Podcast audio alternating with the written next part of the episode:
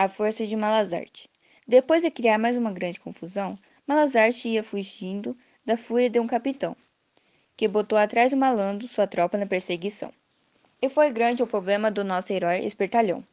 Vendo a tropa se aproximando e sem saber como escapar, Malazarte tinha uma ideia das boas, pois ficou a pensar. Era uma ideia daquelas, boa para danar, para acabar a perseguição e a tropa toda enganar. Com braços e olhos para cima, ele ficou no descampado, andando de um jeito engraçado, andando de lado a lado, como se aguardasse o pobre coitado, algo que viesse do céu, do céu fosse enviado. A tropa deu com aquele amarelo ao chegar descampado. O camarada com o braço para cima, andando de lado a lado. Que coisa mais maluca! E ainda com ar preocupado. Parece coisa de doido, coisa de abilolado. O chefe da tropa, sem entender nada, na frente de todos se colocou. Vendo Malazarte olhando para o céu, o homem logo perguntou: Que diacho é isso, amarelo? Será que você endoidou? Não adianta mais fugir, que a nossa perseguição acabou. Respondendo ao chefe da tropa, disse o Pedro sem sorrir: Um boi do céu vai cair, um boi do céu vai cair. Dizia o amarelo sem parecer que queria fugir. Com ar muito amuado, não parecia fingir. O chefe da tropa também ficou preocupado. O amarelo parecia sério e com um jeito enfesado. O que você está falando? perguntou o chefe pasmado. A resposta foi logo dada, mas não do jeito esperado. Encontrei o boi parado quando fugia de sua perseguição. E o boi estava pastando, comendo sua refeição. No meio do descampado, o que fiz não tem perdão. Joguei o boi para o alto, como se fosse um balão.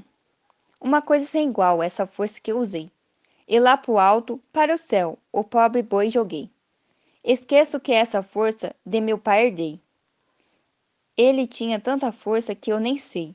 O Malazarte continuava andando de lado a lado, os dois olhos no céu e com o braço esticado. Mas estava muito sério, de um jeito jamais pensado, falando sem parar, mas muito compenetrado. Esquecendo a força que tem, joguei o boi para o ar. Agora tem que apanhá-lo. Quero a queda parar. Para o pobre do bichinho não vir a se machucar. Por causa da minha força, ele pode se estrepar. O chefe da tropa o chefe da tropa para o profundo azul do céu olhou. Não viu boi nem a sombra. E assim logo pensou: se ele tem tamanha força que pro céu um boi jogou, vai derrotar a tropa toda. E só um soco e, um soco e acabou. Eu devo sair de fininho, para não sofrer tal humilhação. Será melhor, com certeza, enfrentar a bronca do capitão. Não quero levar uma surra desse amarelo fortão. É melhor fugir, depressa, do que apanhar com um cão.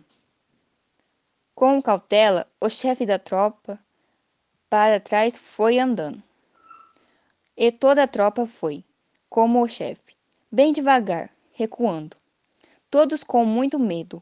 Logo a tropa foi dispensando. Quando Malazarte deu por si, estava sozinho falando. O Pedro baixou os braços e parou de falar. Foi embora, contente. Sua viagem tinha que continuar.